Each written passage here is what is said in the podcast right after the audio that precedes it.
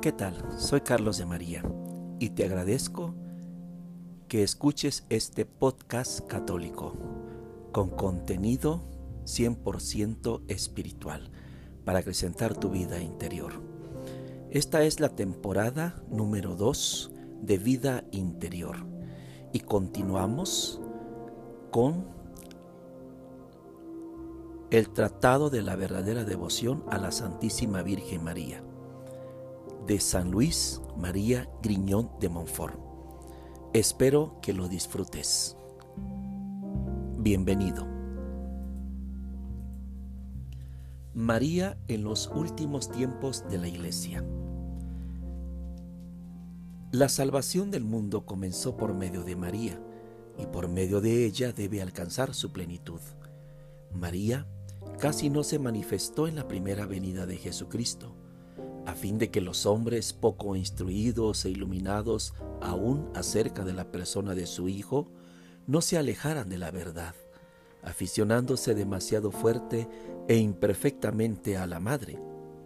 ¿Cómo habría ocurrido seguramente si ella hubiera sido conocida, a causa de los admirables encantos que el Altísimo le habían concedido aún en su exterior?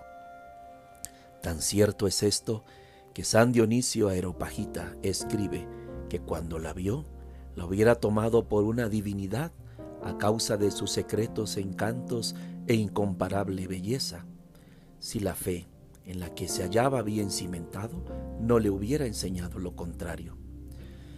Pero en la segunda venida de Jesucristo, María tiene que ser conocida y puesta de manifiesto por el Espíritu Santo a fin de que por ella Jesucristo sea conocido, amado y servido. Pues ya no valen los motivos que movieron al Espíritu Santo a ocultar a su esposa durante su vida y manifestarla solo parcialmente desde que se predica el Evangelio. Dios quiere, pues, revelar y manifestar a María la obra maestra de sus manos en estos últimos tiempos. Primero, porque ella se ocultó en este mundo y se colocó más baja que el polvo por su profunda humildad, habiendo alcanzado de Dios, de los apóstoles y los evangelistas, que no la dieran a conocer. Porque ella, número dos, es la obra maestra de las manos de Dios, tanto en el orden de la gracia como en el de la gloria. Y Él quiere ser glorificado y alabado en la tierra por los hombres. Tercero, porque ella es la aurora que precede y anuncia al sol de justicia, Jesucristo, y por lo mismo debe ser conocida y manifestada si queremos que Jesucristo lo sea. Porque ella es el camino por donde vino Jesucristo a nosotros la primera vez, y lo será también cuando venga la segunda, aunque de modo diferente. Quinto, porque ella es el medio seguro y el camino directo e inmaculado para ir a Jesucristo y hallarle perfectamente. Por ella deben pues hallar a Jesucristo las personas santas que deben resplandecer en santidad. Quien haya a María haya la vida, como dice los Proverbios, capítulo 8, versículo 35. Es decir, a Jesucristo, que es el camino, la verdad y la vida San Juan 14:6. Ahora bien, no se puede hallar a María si no se le busca, ni buscarla si no se la conoce, pues no se busca ni desea lo que no se conoce.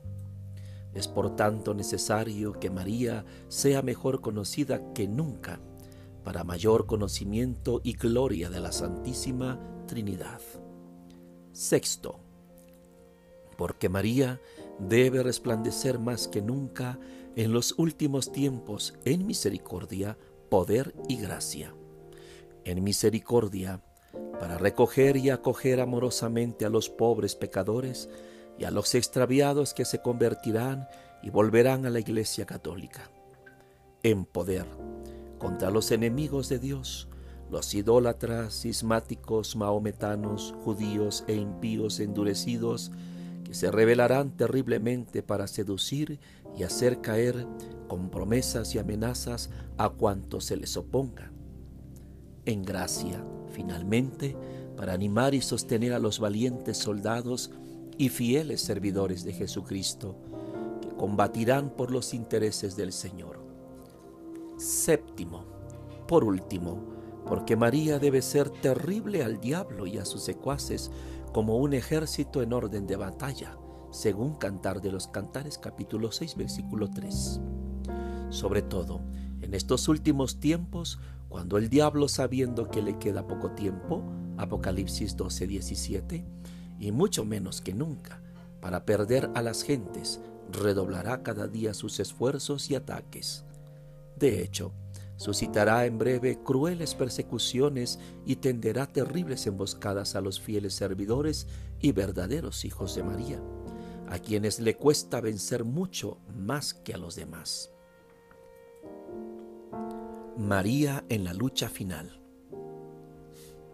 A estas últimas y crueles persecuciones de Satanás, que aumentarán de día en día hasta que llegue el anticristo, debe referirse sobre todo aquella primera y célebre predicción y maldición lanzada por Dios contra la serpiente en el paraíso terrestre. Nos parece oportuno explicarla aquí, para gloria de la Santísima Virgen, salvación de sus hijos y confusión de los demonios.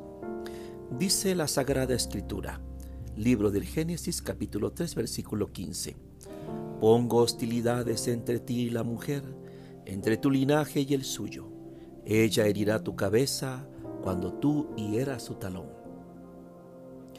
Dios ha hecho y preparado una sola e irreconciliable hostilidad que durará y se intensificará hasta el fin y es entre María, su digna madre, y el diablo, entre los hijos y servidores de la Santísima Virgen y los hijos y secuaces de Lucifer. Manera que el enemigo más terrible que Dios ha suscitado contra Satanás es María, su Santísima Madre.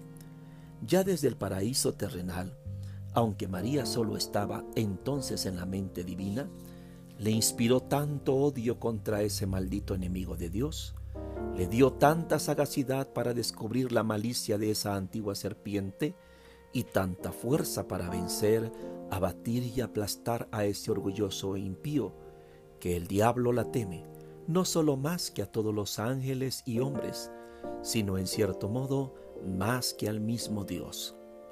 No ya porque la ira, odio y poder divinos no sean infinitamente mayores que los de la Santísima Virgen, cuyas perfecciones son limitadas, sino, primero, porque Satanás, que es tan orgulloso, sufre infinitamente más al verse vencido y castigado por una sencilla y humilde esclava de Dios, y la humildad de la Virgen lo humilla más que el poder divino.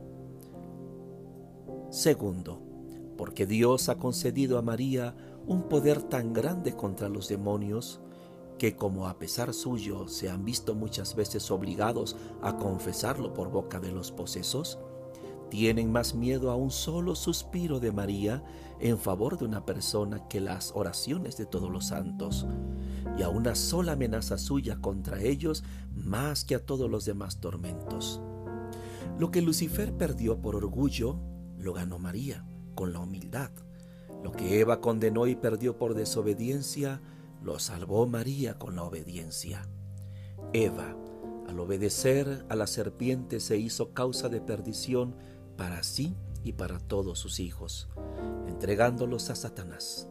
María, al permanecer perfectamente fiel a Dios, se convirtió en causa de salvación para sí y para todos sus hijos y servidores, consagrándolos al Señor.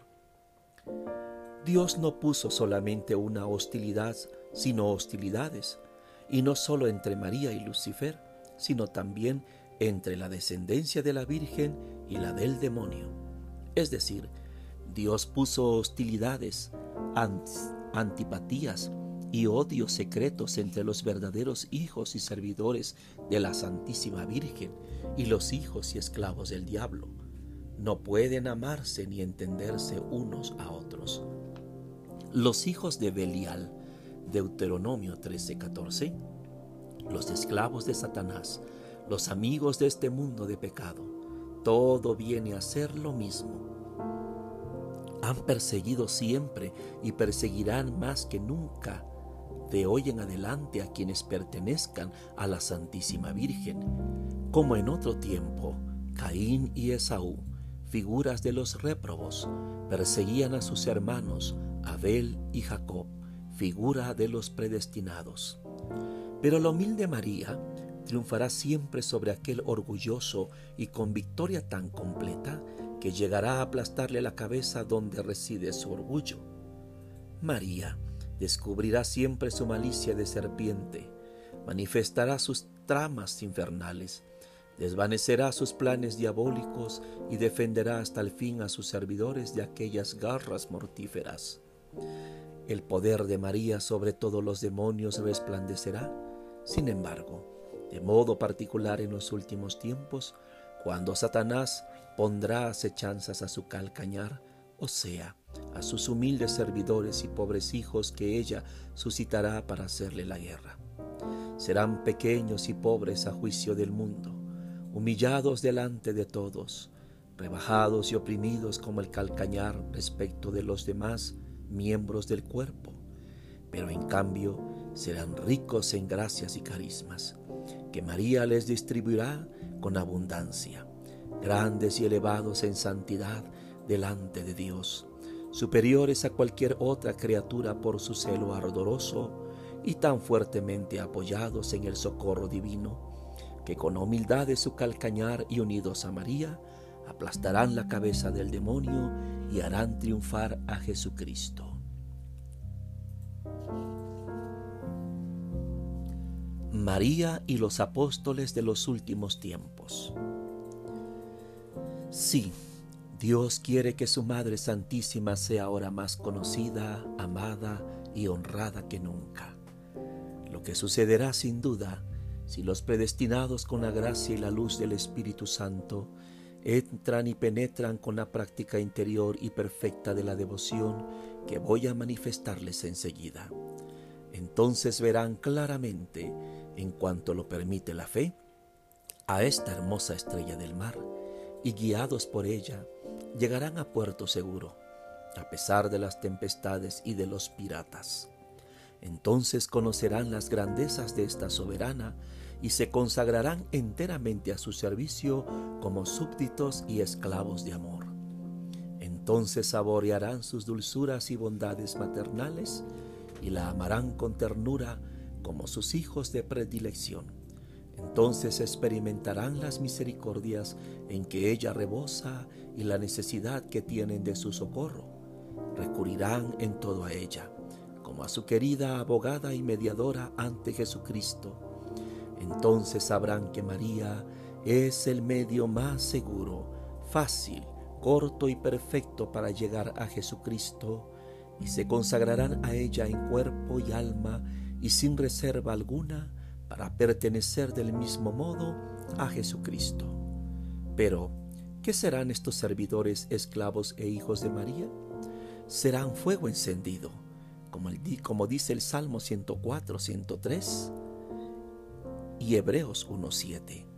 Ministros del Señor que prenderán por todas partes el fuego del amor divino. Serán flechas agudas en la mano poderosa de María para atravesar a sus enemigos como saetas en manos de un guerrero, según el Salmo 127, 4. Serán hijos de Leví, bien purificados por el fuego de grandes tribulaciones y muy unidos a Dios. Llevarán en el corazón el oro del amor, el incienso de la oración en el espíritu y en el cuerpo la mirra de la mortificación. Serán en todas partes el buen olor de Jesucristo Segunda de Corintios 2, 15 a 16. Para los pobres y sencillos, pero para los grandes, los ricos y mundanos orgullosos serán olor de muerte. Serán nubes tronantes y volantes. Isaías 68. En el espacio al menor soplo del Espíritu Santo, sin apegarse a nada, ni asustarse, ni inquietarse por nada, derramarán la lluvia de la palabra de Dios y de la vida eterna. Tronarán contra el pecado, descargarán golpes contra el demonio y sus secuaces, y con la espada de dos filos de la palabra de Dios traspasarán a todos aquellos a quienes sean enviados de parte del Altísimo. Hebreos 4:12, Efesios 6:17. Serán los apóstoles auténticos de los últimos tiempos a quienes el Señor de los ejércitos dará la palabra y las fuerzas necesarias para realizar maravillas y ganar gloriosos despojos sobre sus enemigos. Dormirán sin oro ni plata, y lo que más cuenta sin preocupaciones en medio de los demás sacerdotes eclesiásticos y clérigos. Tendrán, sin embargo, las alas plateadas de la paloma para volar con la pura intención de la gloria de Dios y de la salvación de los hombres a donde los llame el Espíritu Santo, y sólo dejarán en pos de sí, en los lugares donde prediquen, el oro de la caridad, que es el cumplimiento de toda ley. Romanos 13:10. Por último, sabemos que serán verdaderos discípulos de Jesucristo, caminarán las huellas de su pobreza humildad, desprecio de lo mundano y caridad evangélica y enseñarán la senda estrecha de Dios en la pura verdad, conforme al santo evangelio y no a los códigos mundanos, sin inquietarse por nada ni hacer acepción de personas, sin perdonar ni escuchar ni temer a ningún mortal por, por, poderoso que sea. Llevarán en la boca la espada de dos filos que es la palabra de Dios, sobre sus hombros el estandarte engendrado de la cruz, en la mano derecha el crucifijo, el rosario en la izquierda, los sagrados nombres de Jesús y de María en el corazón, y en toda su conducta la modestia y mortificación de Jesucristo. Tales serán los grandes hombres que vendrán y a quienes María formará por orden del Altísimo para extender su imperio sobre el de los impíos, idólatras y mahometanos. Pero, ¿cuándo y cómo sucederá todo esto? Solo Dios lo sabe. A nosotros nos toca callar, orar, suspirar y esperar. Yo esperaba con ansia al Señor Salmo 42.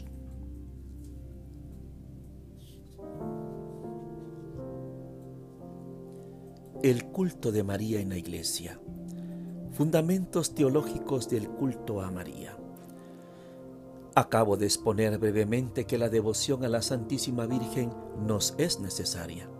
Es preciso decir ahora en qué consiste. Lo haré Dios mediante, después de clarificar algunas verdades fundamentales que iluminarán la maravillosa y sólida devoción que quiero dar a conocer. Jesucristo, fin último del culto a María. Primera verdad. El fin último de toda devoción debe ser Jesucristo, Salvador del mundo, verdadero Dios y verdadero hombre. De lo contrario, tendríamos una devoción falsa y engañosa. Jesucristo es el alfa y la omega, el principio y el fin. Apocalipsis 1, 8 y capítulo 21, versículo 6. La meta de nuestro ministerio, escribe San Pablo, es construir el cuerpo de Cristo hasta que todos, sin excepción, alcancemos la edad adulta. Efesios 4:14. Efectivamente, solo en Cristo habita realmente la plenitud total de la divinidad. Colosenses 2.9. Y todas las demás plenitudes de gracia, virtud y perfección, solo en Cristo hemos sido bendecidos con toda bendición del Espíritu. Efesios 1.3. Porque Él es el único Maestro que debe enseñarnos, el único Señor de quien debemos depender, la única cabeza a la que debemos estar unidos, el único modelo a quien debemos asemejarnos, el único médico que debe curarnos, el único pastor que debe apacentarnos, el único camino que debe conducirnos, la única verdad que debemos creer, la única vida que debe vivificarnos y el único todo que en todo debe bastarnos. Bajo el cielo no tenemos los hombres otro diferente de Él al que debamos invocar para salvarnos. Hechos 4:12. Dios no nos ha dado otro fundamento de salvación, perfección y gloria que Jesucristo. Todo edificio que no esté construido sobre esta roca firme se apoya en arena movediza y se derrumbará infaliblemente tarde que temprano. Quien no esté unido a Cristo es como el sarmiento a la vid, caerá, se secará y lo echarán al fuego. San Juan 15:6. En cambio, si permanecemos en Jesucristo y Jesucristo en nosotros, no pesa ya sobre nosotros condenación alguna, ni los ángeles del cielo, ni los hombres de la tierra, ni los demonios del infierno, ni criatura alguna podrá hacernos daño, porque nadie podrá separarnos de la caridad de Dios presente en Cristo Jesús. Romanos 8:39. Por Jesucristo, con Jesucristo, en Jesucristo lo podemos todo.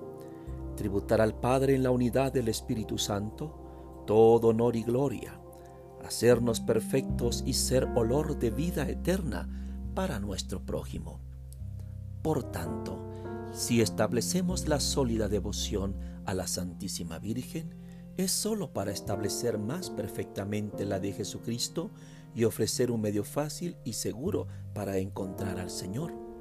Si la devoción a la Santísima Virgen apartase de Jesucristo, habría de rechazarla como ilusión diabólica. Pero, como ya lo he demostrado e insistiré en ello más adelante, sucede todo lo contrario. Esta devoción nos es necesaria para hallar perfectamente a Jesucristo, amarlo con ternura y servirlo con fidelidad. Me dirijo a ti por un momento, amabilísimo Jesús mío, para quejarme amorosamente ante tu divina majestad de que la mayor parte de los cristianos, aun los más instruidos, ignoran la unión necesaria que existe entre ti y tu Madre Santísima. Tú, Señor, estás siempre con María y María está siempre contigo y no puede existir sin ti. De lo contrario, dejaría de ser lo que es.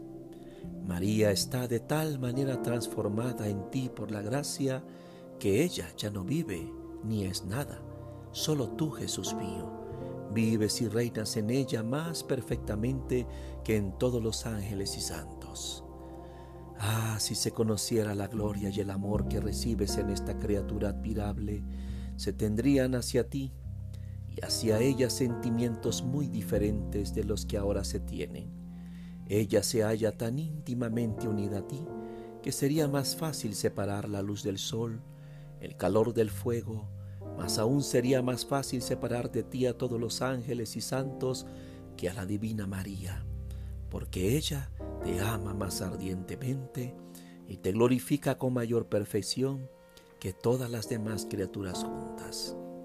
¿No será pues extraño y lamentable, amado Maestro mío, el ver la ignorancia y oscuridad de todos los hombres respecto a tu Santísima Madre? No hablo tanto de los idólatras y paganos, no conociéndote a ti, tampoco a ella la conocen. Tampoco hablo de los herejes y cismáticos, separados de ti y de la iglesia, no se preocupan de ser devotos de tu madre. Hablo, sí, de los católicos y aún de los doctores entre los católicos. Ellos hacen profesión de enseñar a otros la verdad, pero no te conocen ni a ti ni a tu Madre Santísima, sino de manera especulativa, árida, estéril e indiferente. Estos caballeros hablan solo rara vez de tu Santísima Madre y del culto que se le debe. Tienen miedo, según dicen, a que se deslice algún abuso y se te haga injuria al honrarla a ella demasiado. Si ven u oyen algún devoto de María hablar con frecuencia de la devoción hacia esta Madre amantísima, con acento filial, eficaz y persuasivo, como de, un como de un medio sólido y sin ilusiones, de un camino corto y sin peligros, de una senda inmaculada y sin imperfecciones, y de un secreto maravilloso para encontrarte y amarte debidamente, gritan enseguida contra él, esgrimiendo mil argumentos falsos para probarle que no hay que hablar tanto de la Virgen, que hay grandes abusos en esta devoción y es preciso dedicarse a destruirlos, que es mejor hablar de ti en vez de llevar a las gentes a la devoción a la Santísima Virgen, a quien ya aman lo suficiente. Si alguna vez se les oye hablar de la devoción a tu Santísima Madre, no es sin embargo para fundamentarla o inculcarla, sino para destruir sus posibles abusos. Mientras carecen de piedad y devoción tierna para contigo, porque no la tienen para con María, consideran el rosario, el santo escapulario, toda la corona, los cinco misterios, como devociones propias de mujercillas y piadosas personas ignorantes que poco importan para la salvación. De suerte que si cae en sus manos algún devoto de la Santísima Virgen que reza el rosario o practica alguna devoción en su honor, no tardan en cambiarle el espíritu y el corazón y le aconsejan que en lugar del rosario rece los siete salmos penitenciales y en vez de la devoción a la Santísima Virgen, le exhortan a la devoción a Jesucristo. Jesús amabilísimo, ¿tienen estos tu espíritu? ¿Te es grata su conducta? ¿Te agrada quien por temor a desagradarte no se esfuerzan por honrar a tu madre? ¿Es la devoción a tu Santísima Madre obstáculo a la tuya? ¿Forma ella bando aparte? ¿Es por ventura una extraña que nada tiene que ver contigo? ¿Quién le agrada a ella te desagrada a ti? Consagrarse a ella, llamarla, será separarse o alejarse de ti.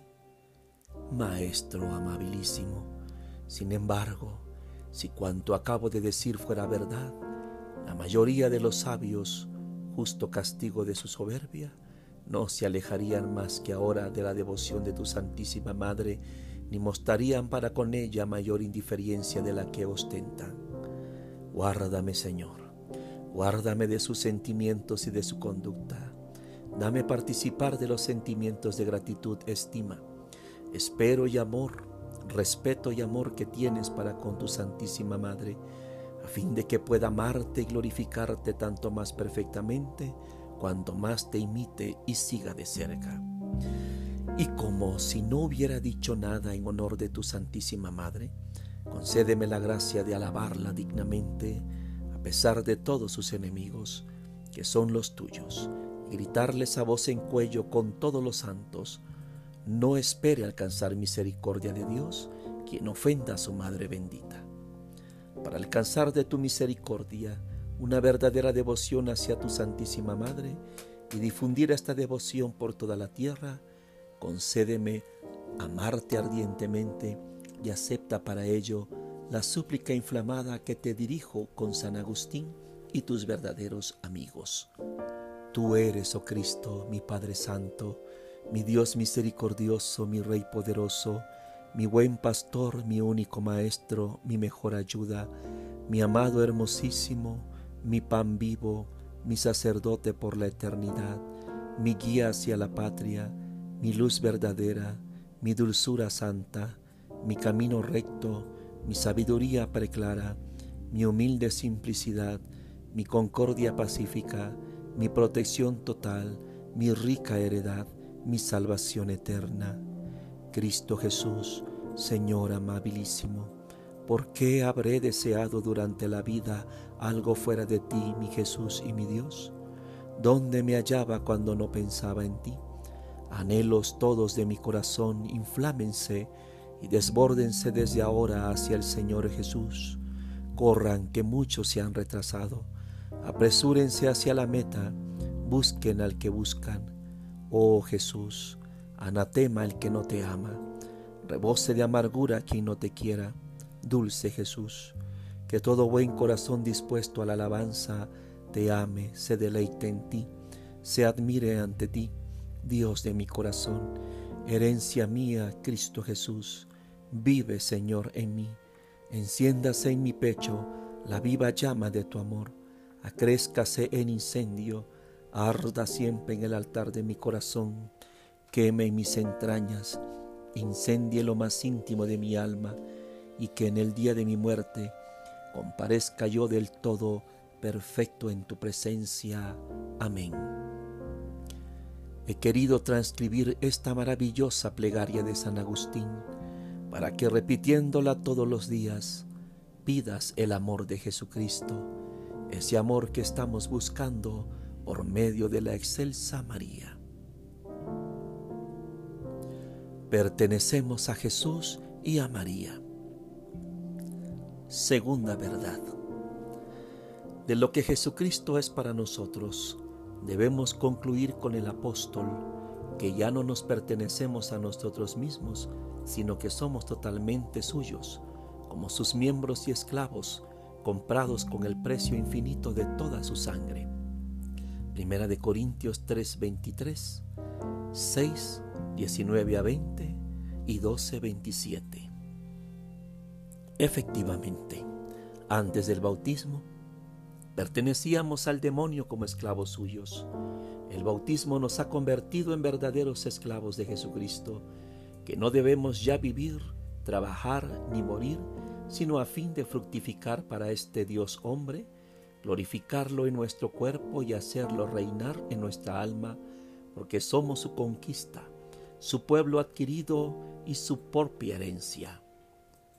Romanos 7:4 y Primera de Pedro 2:7. Por la misma razón, el Espíritu Santo nos compara a, número uno, árboles plantados junto a la corriente de las aguas de la gracia en el campo de la iglesia que deben dar fruto en tiempo oportuno. Salmo 1.3. Número 2. Los sarmientos de una vid cuya cepa es Cristo y que deben producir sabrosas uvas. San Juan 15.5. Número 3. Un rebaño cuyo pastor es Jesucristo y que debe multiplicarse y producir leche. San Juan 10, 1 y siguientes. Número 4. Una tierra fértil, cuyo agricultor es Dios y en la cual se multiplica la semilla y produce el 30, el 60, el 100 por uno. San Mateo 13, 3 y 8. Por otra parte, Jesucristo maldijo a la higuera infructuosa, San Mateo 21, 19, y condenó al siervo inútil que no hizo fructificar su talento, San Mateo 25 del 24 al 30. Todo esto nos demuestra que Jesucristo quiere recoger algún fruto de nuestras pobres personas, a saber, nuestras buenas obras, porque éstas le pertenecen exclusivamente, creados mediante Cristo Jesús para hacer el bien. Efesios 2.10. Estas palabras del Espíritu Santo demuestran que Jesucristo es el único principio y debe ser también el único fin de nuestras buenas obras, y que debemos servirle no solo como asalariados, sino como esclavos de amor. Me explico. Hay en este mundo dos modos de pertenecer a otro y depender de su autoridad, el simple servicio y la esclavitud, de donde proceden los apelativos de criado y esclavo. Por el servicio común entre los cristianos, uno se compromete a servir a otro durante cierto tiempo y por determinado salario o retribución. Por la esclavitud, en cambio, uno depende de otro enteramente por toda la vida y debe servir al amo sin pretender salario ni recompensa alguna, como si fuera uno de sus animales, sobre los que tiene derecho de vida y muerte. Hay tres clases de esclavitud natural, forzada y voluntaria. Todas las criaturas son esclavas de Dios según el primer modo. Del Señor es la tierra y cuanto la llena. Reza el Salmo 24, versículo 1. Conforme al segundo, lo son los demonios y condenados, según el tercero, los justos y los santos. La esclavitud voluntaria es la más perfecta y gloriosa para Dios que escruta el corazón. Primera de Samuel 16:7. Nos lo pide para sí y se llama Dios del corazón o de la voluntad amorosa. Efectivamente, por esta esclavitud voluntariamente asumida, optas por Dios y por su servicio, sin que importe todo lo demás, aunque no estuvieses obligado a ello por naturaleza hay una diferencia total entre criado y esclavo. 1. El criado no entrega a su patrón todo lo que es, todo lo que posee ni todo lo que puede adquirir por sí mismo o por otro. El esclavo se entrega totalmente a su amo con todo lo que posee y puede adquirir sin excepción alguna. 2. El criado exige retribución por los servicios que presta a su patrón. El esclavo, por el contrario, no puede exigir nada, por más asiduidad, habilidad y energía que ponga en el trabajo. 3. El criado puede abandonar a su patrón cuando quiera o al menos cuando expire el plazo del contrato, mientras que el esclavo no tiene derecho de abandonar a su amo cuando quiere. 4. El patrón no tiene sobre el criado derecho alguno de vida o muerte, de modo que si lo matase como a uno de sus animales de carga, cometería un homicidio. El amo, en cambio, conforme a la ley, tiene sobre su esclavo derecho de vida y muerte, de modo que puede venderlo a quien quiera o matarlo. Perdóname la comparación, como haría con su propio caballo. 5. Por último, el criado está al servicio del patrón solo temporalmente, el esclavo lo está para siempre. Nada hay entre los hombres que te haga pertenecer más a otro que la esclavitud Nada hay tampoco entre los cristianos que nos haga pertenecer más completamente a Jesucristo y a su Santísima Madre, que la esclavitud aceptada voluntariamente, a ejemplo de Jesucristo, que por nuestro amor tomó forma de esclavo, Filipenses 2.7, y de la Santísima Virgen, que se proclamó servidora y esclava del Señor, San Lucas 1.38. El apóstol se honra de llamarse servidor de Jesucristo. Romanos 1.38. Primera de Corintios 7.22 y la segunda carta Timoteo capítulo 2 versículo 24. Los cristianos son llamados repetidas veces en la Sagrada Escritura servidores de Cristo. Palabra que como hace notar acertadamente un escritor insigne, equivalía antes a esclavo, porque entonces no se conocían servidores como los criados de ahora, dado que los señores solo eran servidos por esclavos o libertos. Para afirmar abiertamente que somos esclavos de Jesucristo, el Catecismo del Concilio de Trento se sirve de un término que no deja lugar a dudas, llamándolos Mancipia Christi, esclavos de Cristo. Afirmo, que debemos pertenecer a Jesucristo y servirle no solo como mercenarios, sino como esclavos de amor, que, por efecto de un intenso amor, se entregan y consagran a su servicio en calidad de esclavos por el único honor de pertenecerle. Antes del bautismo éramos esclavos del diablo. El bautismo nos transformó en esclavos de Jesucristo, según Romanos 6:22. Es necesario, pues, que los cristianos sean esclavos del diablo o de Jesucristo. Lo que te digo en términos absolutos de Jesucristo, lo digo proporcionalmente de la Santísima Virgen. Habiéndola escogido Jesucristo por compañera inseparable de su vida, muerte, gloria y poder en el cielo y en la tierra, le otorgó gratuitamente, respecto de su majestad, todos los derechos y privilegios que Él posee por naturaleza. Todo lo que conviene a Dios por naturaleza, conviene a María por gracia, dicen los santos. De suerte que según ellos, teniendo los dos el mismo querer y poder, tienen también los mismos servidores y esclavos. Podemos, pues, conforme al parecer de los santos y de muchos varones insignes, llamarnos y hacernos esclavos de amor de la Santísima Virgen a fin de ser lo más perfectamente de Jesucristo. La Virgen Santísima es el medio del cual se sirvió el Señor para venir a nosotros. Es también el medio del cual debemos servirnos para ir a Él. Pues María no es como las demás criaturas, que si nos apegamos a ellas, pueden separarnos de Dios en lugar de acercarnos a Él. La tendencia más fuerte de María es la de unirnos a Jesucristo, su Hijo, y la más viva y tendencia del Hijo es que vayamos a Él por medio de su Santísima Madre. Obrar así es honrarlo y agradarle, como sería honrar y agradar a un rey el hacerse esclavo de la reina para ser mejores súbditos y esclavos del soberano. Por esto, los santos padres y luego San Buenaventura dicen que la Santísima Virgen es el camino para llegar a nuestro Señor. Más aún, si como he dicho, la Santísima Virgen es la reina y soberana del cielo y de la tierra, al poder de Dios todo está sometido, incluido la Virgen. Al poder de la Virgen todo está sometido, incluido Dios. Dice San Anselmo, San Bernardo, San Bernardino, San Buenaventura, ¿por qué no ha de tener tantos súbditos y esclavos como criaturas hay? ¿Y no será razonable que entre tantos esclavos por fuerza los haya también de amor, que escojan libremente a María como soberana? Pues qué, ¿han de tener los hombres y los demonios sus esclavos voluntarios y no los ha de tener María? ¿Y qué?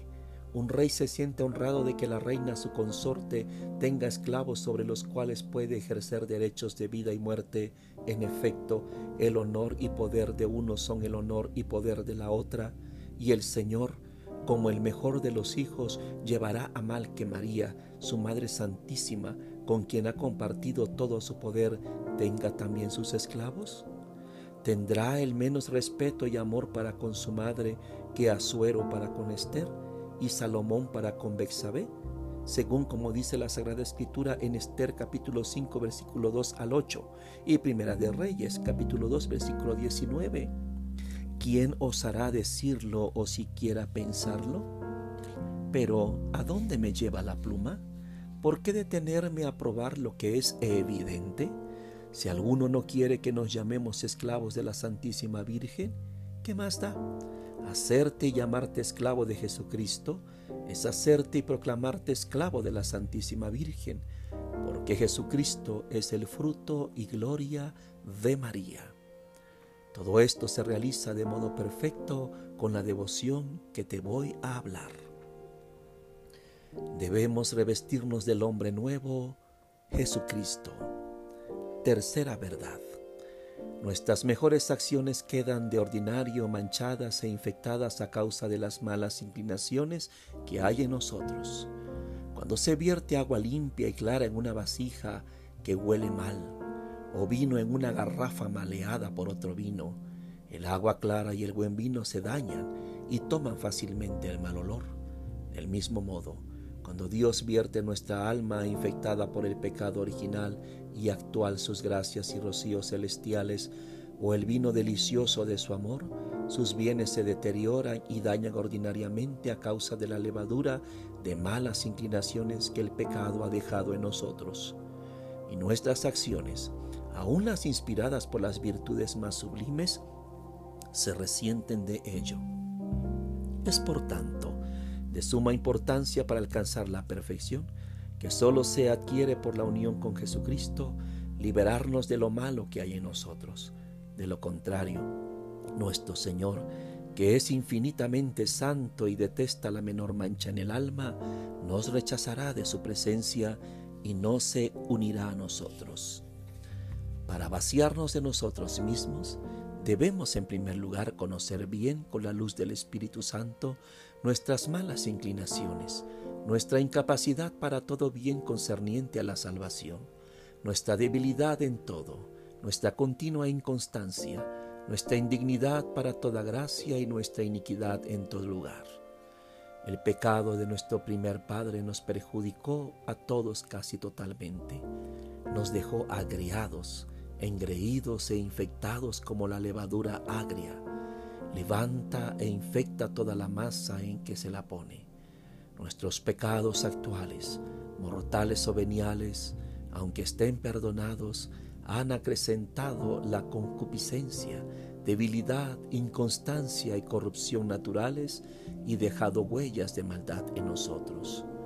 Nuestros cuerpos se hallan tan corrompidos que el Espíritu Santo los llama cuerpos de pecado, concebidos en pecado alimentados en el pecado y capaces de todo pecado, cuerpos sujetos a mil enfermedades que día en día se corrompen y no engendran sino corrupción.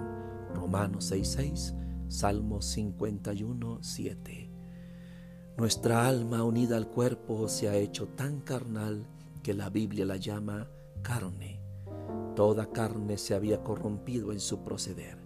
Génesis 6:12. Tenemos por única herencia el orgullo y la ceguera en el espíritu, el endurecimiento en el corazón, la debilidad y la inconstancia en el alma, la concupiscencia, las pasiones rebeldes y las enfermedades en el cuerpo. Somos por naturaleza más soberbios que los pavos reales, más apegados a la tierra que los sapos, más viles que los cerdos, más coléricos que los tigres, más perezosos que las tortugas, más débiles que las cañas y más inconstantes que las veletas. En el fondo, no tenemos sino la nada y el pecado, y solo merecemos la ira divina y la condenación eterna. Siendo ello así, ¿por qué maravillarnos de que nuestro Señor haya dicho que quien quiera seguirle debe renunciarse a sí mismo y odiar su propia vida? San Mateo 16:20, San Marcos 8:34 a 35. Y el que ama su alma la perderá y quien la odia la salvará. San Juan 12:25. Esta infinita sabiduría que no da prescripciones sin motivo, no nos ordena el odio a nosotros mismos, sino porque, nos, porque somos extremadamente dignos de odio. Nada tan digno de amor como Dios, nada tan digno de odio como nosotros mismos. En segundo lugar, para vaciarnos de nosotros mismos, debemos morir todos los días a nuestro egoísmo, es decir, renunciar a las operaciones de las potencias del alma y de los sentidos, ver como si no viéramos, oír como si no oyéramos, servirnos de las cosas de este mundo como si no nos sirviéramos de ellas. Es lo que San Pablo llama morir cada día. Primera de Corintios 15:31. Si el grano de trigo cae en tierra y no muere, queda infecundo. San Juan 12:24. Se vuelve tierra y no produce buen fruto. Si no morimos a nosotros mismos y si nuestras devociones más santas no nos llevan a esta muerte necesaria y fecunda, no produciremos fruto que valga la pena y nuestras devociones serán inútiles. Todas nuestras obras de virtud quedarán manchadas por el egoísmo y la voluntad propia. Dios rechazará los mayores sacrificios y las mejores acciones que ejecutemos. A la hora de la muerte, nos encontraremos con las manos vacías de virtudes y méritos y no tendremos ni una chispa de ese amor puro que solo se comunica a quienes han muerto a sí mismos y cuya vida está escondida con Cristo en Dios. Colosenses 3:3 La acción maternal de María facilita el encuentro personal con Cristo. Cuarta verdad. Es más perfecto porque es más humilde. No acercarnos a Dios por nosotros mismos, sino acudir a un mediador. Estando ya tan corrompida nuestra naturaleza como acabo de demostrar, si nos apoyamos en nuestros propios esfuerzos, habilidad y preparación para llegar hasta Dios y agradarle, ciertamente nuestras obras de justificación quedarán manchadas o pesarán muy poco delante de Dios para comprometerlo a unirse a nosotros y escucharnos. Porque no sin razón nos ha dado Dios mediadores ante sí mismo vio nuestra indignidad e incapacidad, se apiadó de nosotros para darnos acceso a sus misericordias nos proveyó de poder de poderosos mediadores ante su grandeza. Por tanto, despreocuparte de tales mediadores y acercarte directamente a la santidad divina sin recomendación alguna es faltar a la humildad y al respeto debido a un Dios tan excelso y tan santo es hacer menos caso de ese rey de reyes, del que harías de un soberano o príncipe de la tierra, a quien no te acercarías sin un amigo que hable por ti. Jesucristo es nuestro abogado y mediador de redención ante el Padre. Por Él debemos orar junto con la iglesia triunfante y militante. Por Él tenemos acceso ante la majestad divina y solo apoyados en Él y revestidos de su mérito, debemos presentarnos ante el Padre Así como el humilde Jacob compareció ante su padre Isaac para recibir la bendición cubierto con pieles de cabrito. Pero, ¿no necesitamos acaso un mediador ante el mismo mediador? ¿Bastará nuestra pureza para unirnos a Él directamente y por nosotros mismos? ¿No es Él acaso Dios igual en todo a su Padre y por consiguiente el Santo de los Santos, tan digno de respeto como su Padre? Si por amor infinito se hizo nuestro fiador y mediador ante el Padre, para aplacarlo y pagarle nuestra deuda, ¿será esto razón para que tengamos menos respeto para con su majestad y santidad? Digamos pues abiertamente con San Bernardo que necesitamos un mediador ante el mediador mismo y que la excelsa María es la más capaz de cumplir este oficio caritativo. Por ella vino Jesucristo a nosotros y por ella debemos nosotros ir a Él.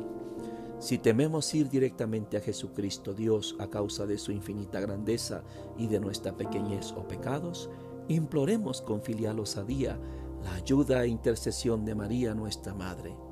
Ella es tierna y bondadosa en ella no hay nada austero o repulsivo ni excesivamente sublime o deslumbrante. Al verla, vemos nuestra propia naturaleza. No es el sol que con la viveza de sus rayos podría deslumbrarnos a causa de nuestra debilidad. Es hermosa y apacible como la luna, que recibe la luz del sol para acomodarla a la debilidad de nuestra vista.